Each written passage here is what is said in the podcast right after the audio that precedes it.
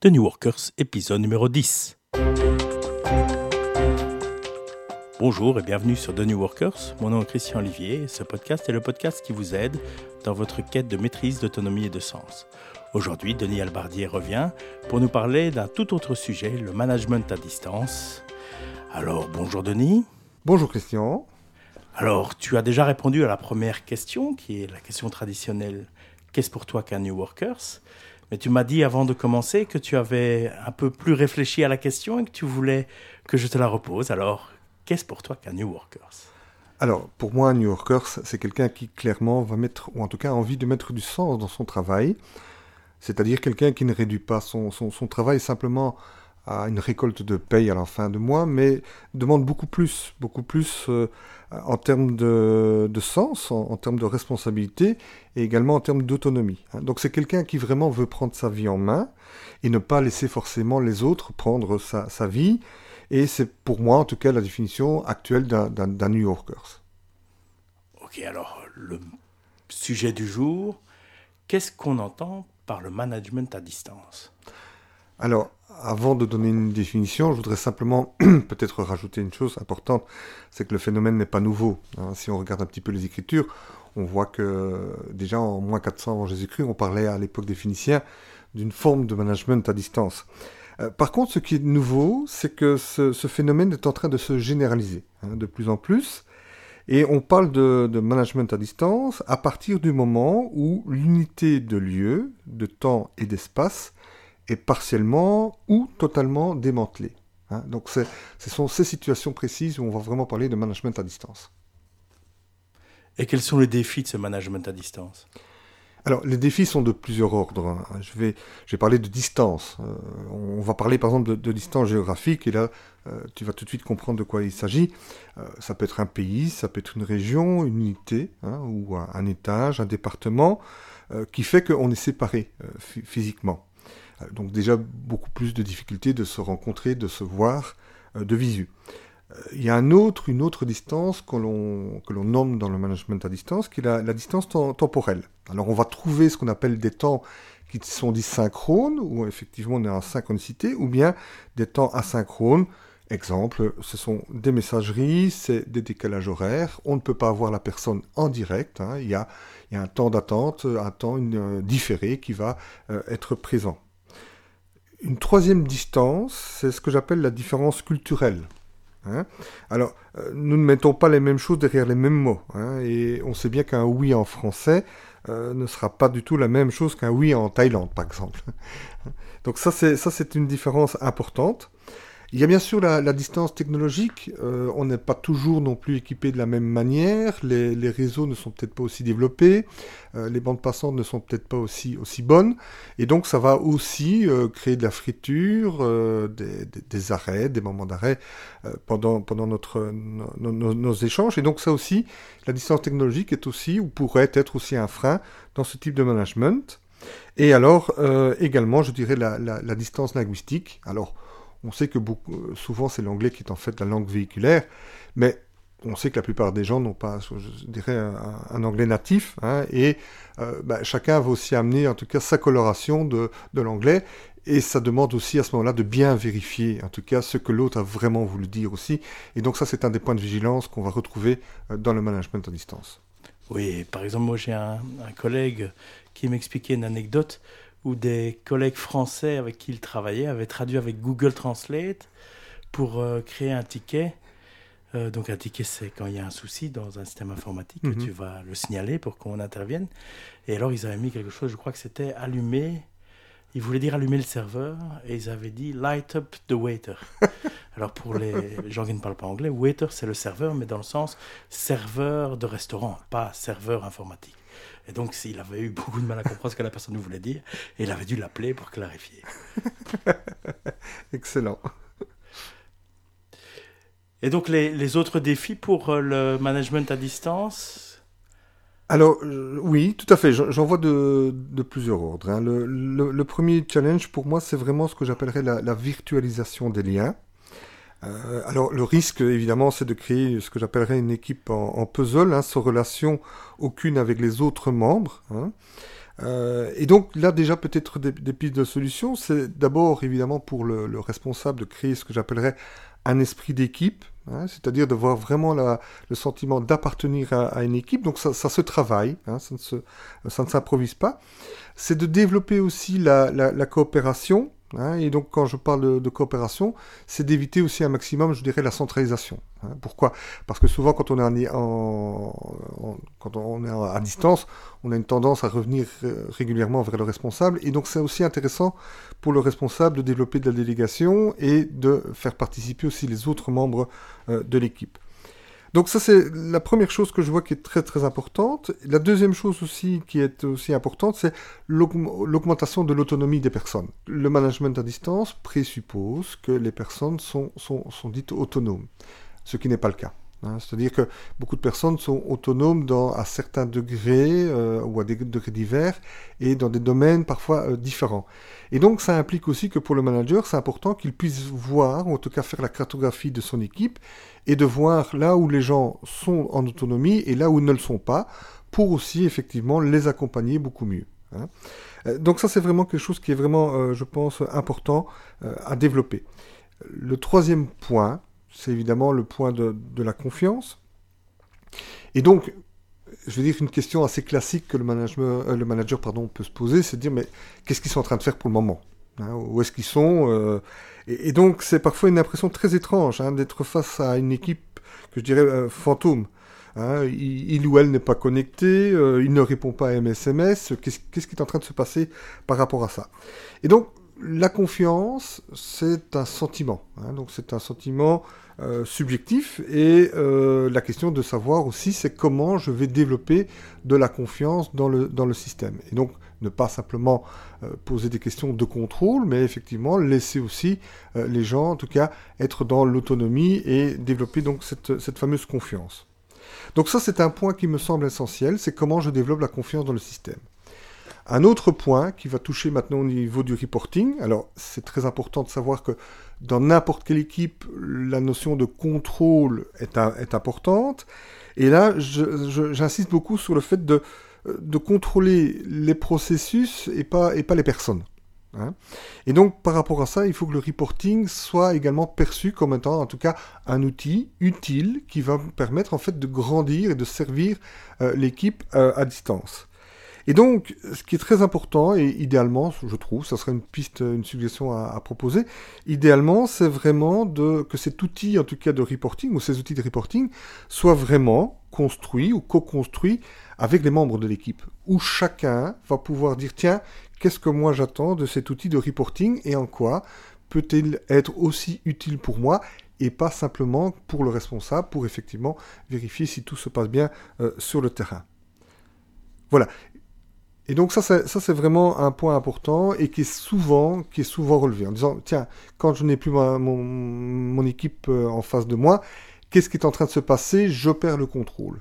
Hein. et donc ça, c'est une notion qui, revient très souvent, en tout cas dans, les formations ou dans les personnes que je rencontre, quand ils veulent mettre en place un management à distance. Et le dernier point, qui est un point, je pense, vraiment important également, c'est le point de la communication. Alors, quand je parle de la communication, euh, où je pose la question plutôt euh, à des personnes en disant, tiens, quels sont les points que vous aimeriez voir améliorer dans votre organisation? Dans les trois points qu'ils vont me citer, il y aura toujours le point de la communication. Et donc là, c'est important de, donner peut-être ici euh, aux auditeurs plusieurs remarques et conseils sur, sur ce point précis de la communication. Le premier, c'est évidemment de, soigner hein, celle-ci.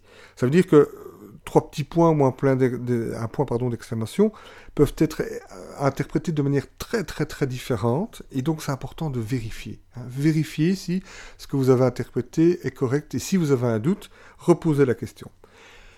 Autre chose aussi, mais ça ce sont des principes de communication assez classiques, on sait que 70% de notre communication est en fait euh, non verbale. Hein. alors qu'on va utiliser essentiellement, je dirais, les 30% qui nous restent pour apprécier la teneur du message. Et donc, des risques énormes aussi d'interprétation, de confusion. Et donc c'est aussi important effectivement de, euh, continuer à vérifier. Les mails euh, ne sont pas seulement la seule source. Alors on sait que dans ce type de management, les mails sont très importants et euh, sont fort utilisés, mais on sait que ce ne sont pas non plus la seule source de communication.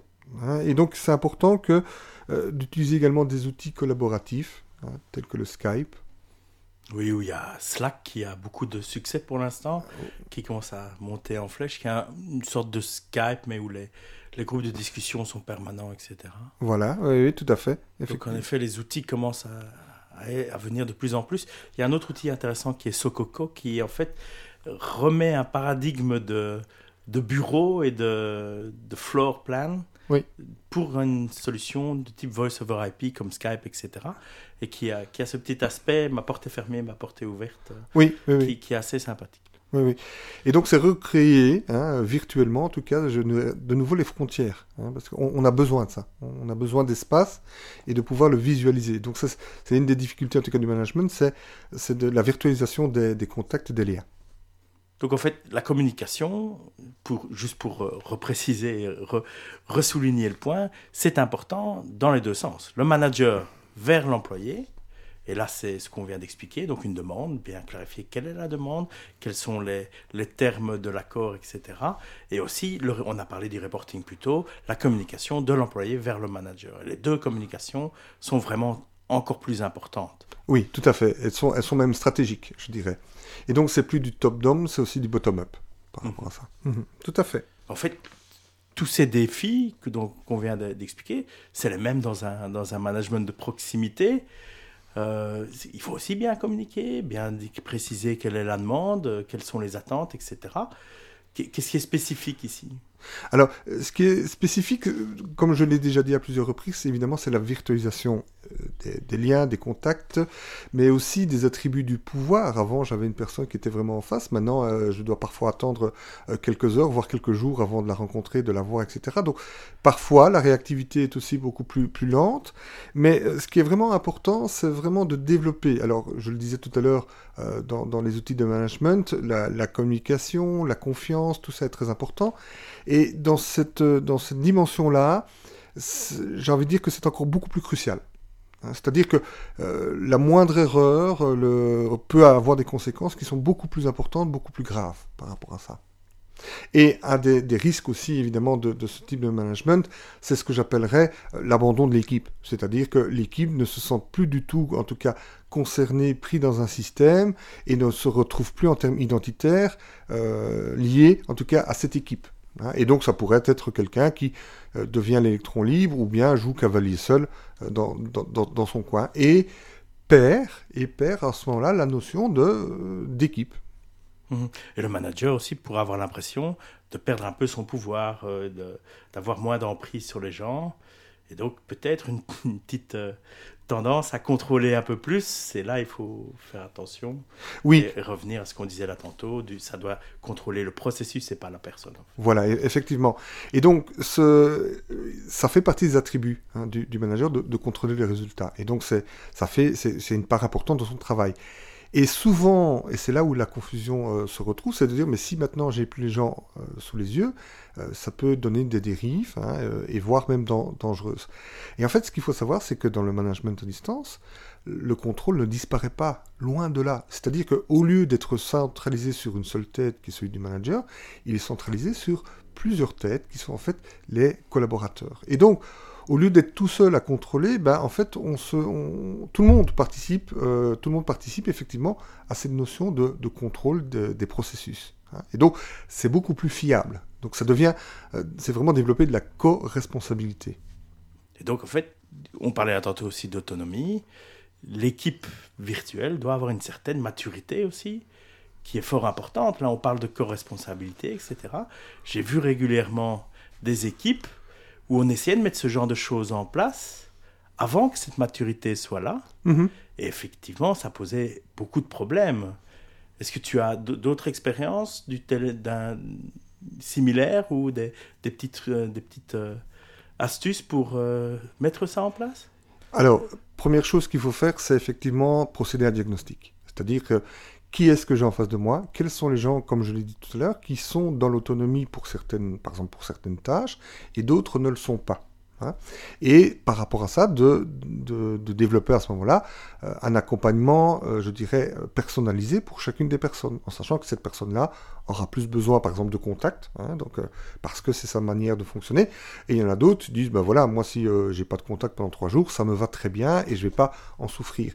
Et donc de, ça implique de bien connaître ses collaborateurs et de bien connaître également leurs besoins, mais également mes besoins. Et maintenant, une chose qui est très très importante aussi, c'est que le management à distance ne peut pas se contenter simplement et uniquement de liens virtuels. C'est-à-dire qu'il faut qu'il y ait des moments formels où, par des réunions en tête-à-tête, par des déplacements, par des réunions d'équipe, il faut que l'équipe vienne effectivement se retrouve hein, physiquement aussi euh, pour pouvoir effectivement échanger. Tout ça pour développer en tout cas le sentiment d'appartenance qui après bah, peut être effectivement euh, transféré. Regarde un petit peu quand on ne se connaissait pas, bah, c'est plus facile une fois qu'on a eu un vrai contact physique pour après euh, travailler à distance. Hein. Mais on ne peut pas euh, faire l'économie en tout cas de cette, phase-là à ce niveau-là. Donc, ça ne doit pas être exclusivement 100% effectivement une virtualisation complète de, des liens. Alors maintenant, à tort ou à raison, le management à distance est là. Beaucoup, beaucoup des new workers qui nous écoutent, ils sont soit déjà confrontés, soit ils seront confrontés. Est-ce que toi, tu as une approche ou des outils, des petits trucs et astuces à proposer pour ces euh, new workers qui, se lancent dans le management à distance? Alors, ce que j'aurais, ça serait plutôt des bonnes pratiques, hein, et je peux déjà en citer quelques-unes ici qui me viennent euh, à l'esprit. Euh, ce qui peut être intéressant, puisque ça, concerne bien sûr les, responsables euh, projets, euh, ça peut aussi de, faire de la mise à distance en, projet, un, un projet pardon, mobilisateur. Hein, c'est-à-dire de, euh, de donner un nouveau sens aussi à ce projet, euh, et donc de fédérer hein, les gens autour de, ce projet. Ça, c'est une, piste intéressante. Et donc, c'est d'expliquer aux gens, avant de démarrer le projet, c'est quoi le sens du projet, hein, et qu'est-ce que ce projet, en tout cas, peut leur apporter également pour eux. Une deuxième chose qui est très importante, j'en ai déjà parlé, c'est effectivement euh, le, partage des, responsabilités. Hein. Alors ça vient, c'est vraiment travailler sur une notion de, subsidiarité, c'est-à-dire qu'on délocalise aussi une certaine part de responsabilité où les gens vont pouvoir travailler plus euh, en, autonomie. Un troisième élément que je vois euh, peut-être utile, c'est ce que j'appellerais stimuler aussi gratuitement. Hein, donc, c'est-à-dire que de temps à autre, euh, téléphoner de manière spontanée en disant tiens, à propos, j'ai vu ce rapport ou j'ai vu ce, résultat, je te félicite, pour continuer à ce qu'on appellerait faire circuler les signes de reconnaissance dans le système. Euh, un quatrième point intéressant, c'est de développer, euh, évidemment, on a parlé à, un long moment, c'est de développer nos communications ou notre communication interpersonnelle. Hein, donc ça, c'est vraiment un, point essentiel. Une chose qui manque beaucoup, et ça c'est valable aussi pour les équipes dites traditionnelles, mais une chose qui est vraiment essentielle, et je le répète euh, et j'insiste beaucoup sur ce point, c'est d'afficher de, manière très claire les règles du jeu. Et ça, euh, souvent, par manque de temps, on ne le fait pas, et ça, ça, pose, ça peut vraiment poser des problèmes. Les règles vont vraiment développer de la structure. Et la structure est un, besoin fondamental pour qu'une équipe continue à, bien fonctionner et à bien performer. Hein. Et donc, c'est de ne pas hésiter à remettre, euh, de, retravailler ces règles et de les afficher de manière très claire pour que les gens savent exactement qu'est-ce qu'on attend d'eux à quel moment. Euh, ce qui est important aussi, c'est évidemment, euh, comme je l'ai déjà dit, c'est aussi intensifier la qualité des temps collectifs, c'est-à-dire que quand on se retrouve tous ensemble en réunion, c'est peut-être aussi l'occasion de faire peut-être une activité euh, entre nous, euh, un peu différente de celle du, travail. Et alors, une chose importante, c'est aussi, et ça c'est vraiment important, c'est aussi de prendre du temps non pas pour résoudre forcément des problèmes, mais de, de parler de nos processus à nous, c'est-à-dire, c'est-à-dire comment travaillons-nous et de bénéficier peut-être d'incidents qui se sont écoulés pendant les, quelques semaines ou les mois euh, passés pour dire comment peut-on améliorer en tout cas ce fonctionnement-là. Hein. Et donc c'est comment je vais apprendre aussi euh, de, cette expérience. Un autre point qui me semble important aussi, c'est que le, manager doit aussi, euh, tant qu'il peut, en tout cas trier de l'information. Hein. C'est-à-dire que on connaît tous le, mouvement du forward, on forward l'info. Les gens sont, gavés d'informations hein, ils ne savent plus lire. Pour la plupart, ont eu beaucoup de mal à suivre leur mail. Et donc, c'est de trier ce qui est euh, pertinent de ce qui ne l'est pas et de donner déjà, en tout cas, ce travail pré-mâché aussi euh, à, son équipe. Donc, ça sera aussi une meilleure qualité euh, à ce niveau-là. Et bien entendu, bah, c'est aussi investir dans les nouvelles, effectivement, dans les nouveaux outils collaboratifs hein, qui vont développer ce qu'on appelle la transversalité dans, les équipes ou dans les organisations. Voilà, en, en, quelques mots, voilà quelques, quelques astuces qui me viennent euh, à l'esprit. Et si un, un, New Worker qui nous écoute veut aller un peu plus loin sur le sujet, est-ce que tu as des, des références, je ne sais pas, de livres euh, de site web. On, on expliquera comment arriver au tien euh, dans, dans, deux minutes, mais euh, des références extérieures que tu peux suggérer? Alors, quand j'ai commencé à m'intéresser au sujet il y a plus ou moins euh, trois ans, il y avait très peu de, il y avait très peu de littérature, en tout cas certainement français, et très peu de littérature sur, le sujet. et j'ai été maintenant il y a quelques temps aussi sur un site assez célèbre de, de, de commandes en ligne euh, où là j'ai vu effectivement que les ouvrages étaient vraiment en train de, se multiplier. Donc vraiment, on voit que c'est un, phénomène qui prend de, l'ampleur. Et moi j'aurais deux, euh, voilà, si, je dois faire un choix, j'aurais deux, ouvrages euh, à conseiller. Euh, le premier, c'est peut-être un des, je pense que c'est pour moi, c'est un des premiers qui est, apparu sur le marché. C'est le livre de, Bertrand des, des euh, qui s'appelle Manager à distance en toute sérénité. Hein, c'est aux éditions ESF. Et je le trouve extrêmement complet, extrêmement fouillé et euh, avec énormément de, euh, de, bons conseils et surtout d'autodiagnostic. Hein. Donc il nous permet finalement de, de faire son autodiagnostic dans, dans, euh, dans, dans, notre composition, dans la mise en place de, de notre équipe à distance. Un autre livre qui vient d'apparaître, c'est toujours aux mêmes éditions, c'est celui d'Anna Besser qui s'appelle Manager à distance. Hein. Et là, il est, je le trouve un peu plus light, un peu plus léger, mais peut-être aussi très utile pour quelqu'un qui a envie de ne pas s'encombrer trop de littérature hein, et d'avoir juste des petits trucs et astuces. Euh, et je le vois bien, en tout cas, dans un, euh, sac euh, en voyage, hein, où on, a à ces moments perdus, on a envie de lire quelques pages.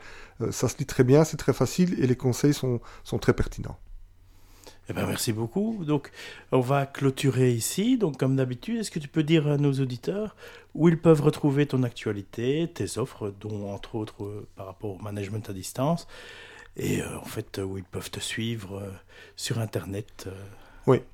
Alors, je pense que le, plus simple, évidemment, c'est d'aller ou de, rediriger les gens vers le site Internet qui, qui est www.pluo, donc c'est P-L-U-O.be, tout simplement.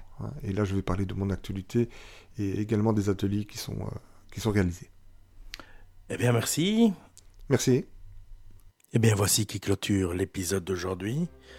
Je vous invite à, comme d'habitude, vous rendre sur thenewworkers.com pour nous laisser peut-être un petit commentaire, vous abonner au podcast. Vous pouvez laisser des commentaires de vive voix avec un petit plugin que vous trouverez sur le côté de la page, ou alors un commentaire euh, aux show notes. Eh bien, merci beaucoup et au prochain épisode.